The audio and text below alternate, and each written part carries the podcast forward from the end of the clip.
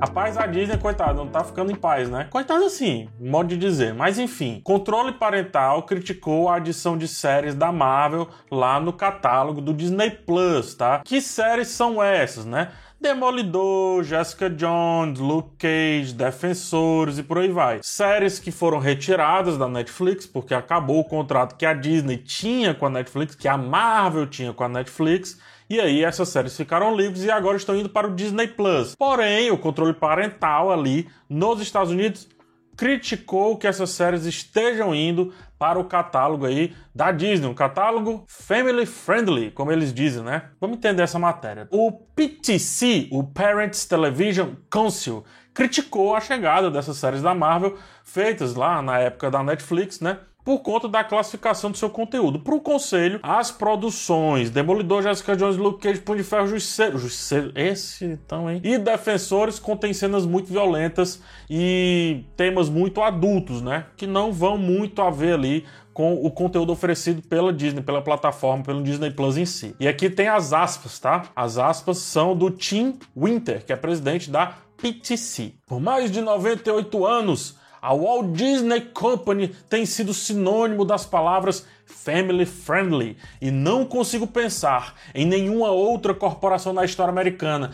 que não tenha sido construída mais diretamente nas costas e nas carteiras de pais e famílias. E aí o Tim Winter, ele afirma que a Disney só está visando a grana, só está visando aumentar o seu lucro com o streaming a partir dessas produções que não são mais para as crianças. Tem uma aspa aqui desse tio Inter que é muito bom, que ele fala assim, ó. O que vem a seguir? Adicionar performance de striptease ao vivo na Fantasyland do Disney World? Oh, peraí que meu monóculo caiu. Jesus do céu, mas vamos lá, vamos comentar, tá? Assim que eu vi o título, assim que eu vi essa chamada, eu nem li, porque o Danilo foi fazer toda essa curadoria.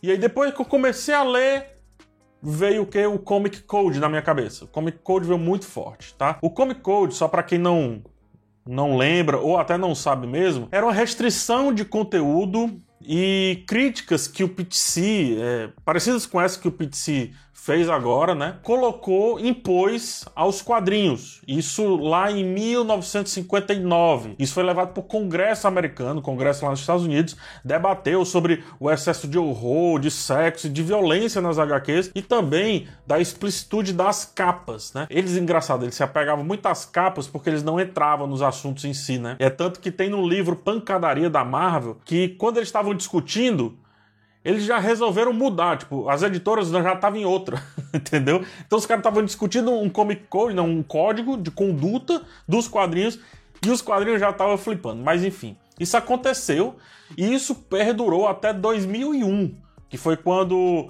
a, a Marvel aboliu, né? E o presidente da Marvel à época até falou assim, ó, o Bill Gemas, ele falou que isso é um absurdo, é, é, algo descabido você pegar uma história em quadrinhos e taxar como imprópria pelo simples fato de não ser a, a, autorizado pelo Comic Code. Realmente tinha é, muita, e tem, violência, muitos temas pesados, só que o Comic Code é engraçado que assim, ele, ele não estava realmente preocupado com essa questão da violência, não era isso. Ele estava mais preocupado com os quadrinhos que tinham umas críticas meio pesadas, sabe? Alguns políticos, alguns poderes, que tinham também alguns pensamentos ali. Tá entendendo, né?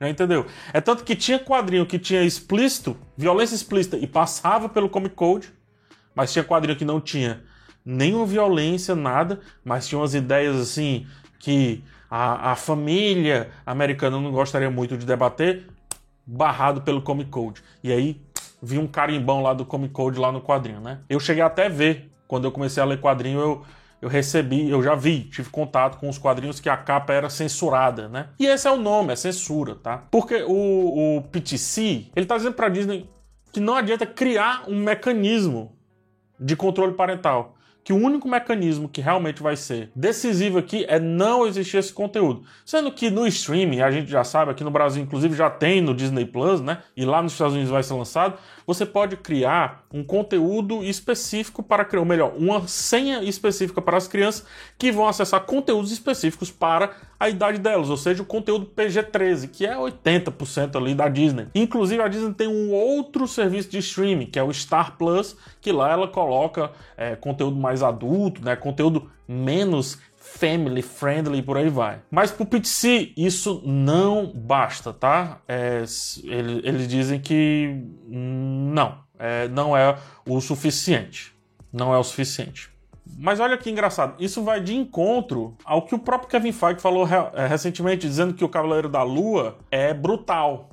Né? O Kevin Feige disse isso para a revista Empire, que o Cavaleiro da Lua é brutal, mesmo sendo PG-14, ou seja, baixo de 14, 15 anos por ali, e estando lá no Disney Plus e não vai para a categoria com controle parental ali ajustado, né? Eu acho sinceramente que os pais, eles, se seus filhos estão consumindo aí conteúdo à torta e à direita na internet e você não faz esse controle parental, aí você tem que rever um pouco ali o seu conteúdo. Não sei se é o PTC quem tem que resolver sobre o que os artistas produzem ou deixam de produzir, até porque por mais que, sim, a, a, Disney foi family friendly por muito tempo, a gente vive num mundo extremamente plural, né, de várias idades, de várias é, regiões, de várias origens, de várias, de vários tudo, né, um mundo muito variado. E isso eu acredito que tem que ser representado pela arte. Eu falei sobre a mesma coisa com a questão lá da Disney censurando filmes da Pixar, né?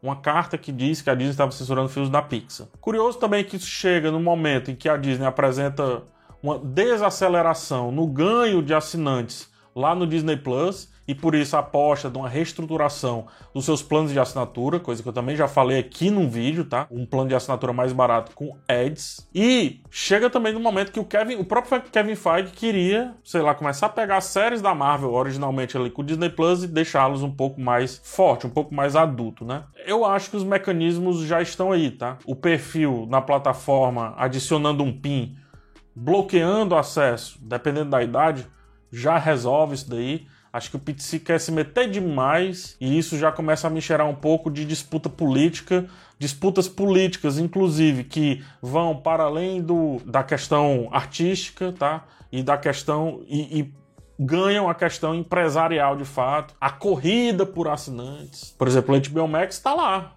colocando as séries dele, pesadíssimas e tudo. Só que o, o controle parental veio forte na Disney com relação a essas séries aí da Marvel Netflix. Que é, apesar de muitas séries dessas aí ser bem fracas, mas que são séries que se encalcam fortemente nesse nessa pegada mais adulta, né? E que se você tira essa parte mais sanguinolenta ali do Demolidor, por exemplo, eu acho que vai cair muito, né? Vai fazer Demolidor cair bastante, tá? Não só Demolidor, mas também Jessica Jones, Luke, Luke Cage, é, enfim, os outros não tem tanto, mas Justiceiro e Demolidor, principalmente, vai fazer cair bastante. Então é por isso que eu acho que, assim, é, nunca me soa bem podar a arte.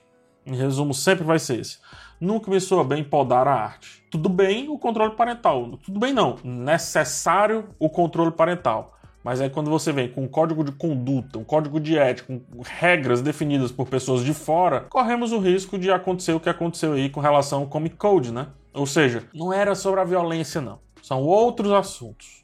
São outras coisas. Aí eu chamo os pais para conversa, tá? Se você não confia na Disney e na Marvel, seja o que for, para que seu filho, filha, consuma conteúdo lá, por que, que você vai acreditar num conselho que visa criar um código parental, sendo que esse conselho sequer conversou com você? Ou seja, você está tirando de um bolso e colocando em outro bolso. Você está tirando a decisão de si ou da própria Disney e colocando dentro do bolso de uma pessoa que talvez você nem conheça e nem saiba a procedência. Então, assim, controle parental tem que existir?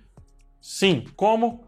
O pai mesmo faz o controle lá na plataforma. Inclusive, acho que poderia ser mais profundo. O pai poderia escolher o que o filho pode ver, escolher mesmo, assim. Pode ver esse título, pode ver esse, pode ver esse, pode ver esse, pode ver esse. Pronto. Por quê? Porque o pai, teoricamente, já assistiu, pesquisou, enfim, fez alguma curadoria. E o pai vai lá, e faz e entrega. Tá aqui, pronto. É isso aqui que você pode ver. Mas enquanto não tem isso, a senha e o conteúdo já com as restrições de idade colocados, é mais do que o suficiente. Como sempre, o PTC, né, o Parents Television Council, ele está querendo aparecer. Enfim, gente, é isso. Já falei demais sobre esse assunto. Se inscreve no canal, dá um joinha nesse vídeo E fique atento aqui para as novidades que eu venho trazendo no mundo, da, no mundo da cultura pop, principalmente trazendo opinião sobre isso e também nas críticas que eu faço por aí. Forte abraço a todos, até a próxima e tchau.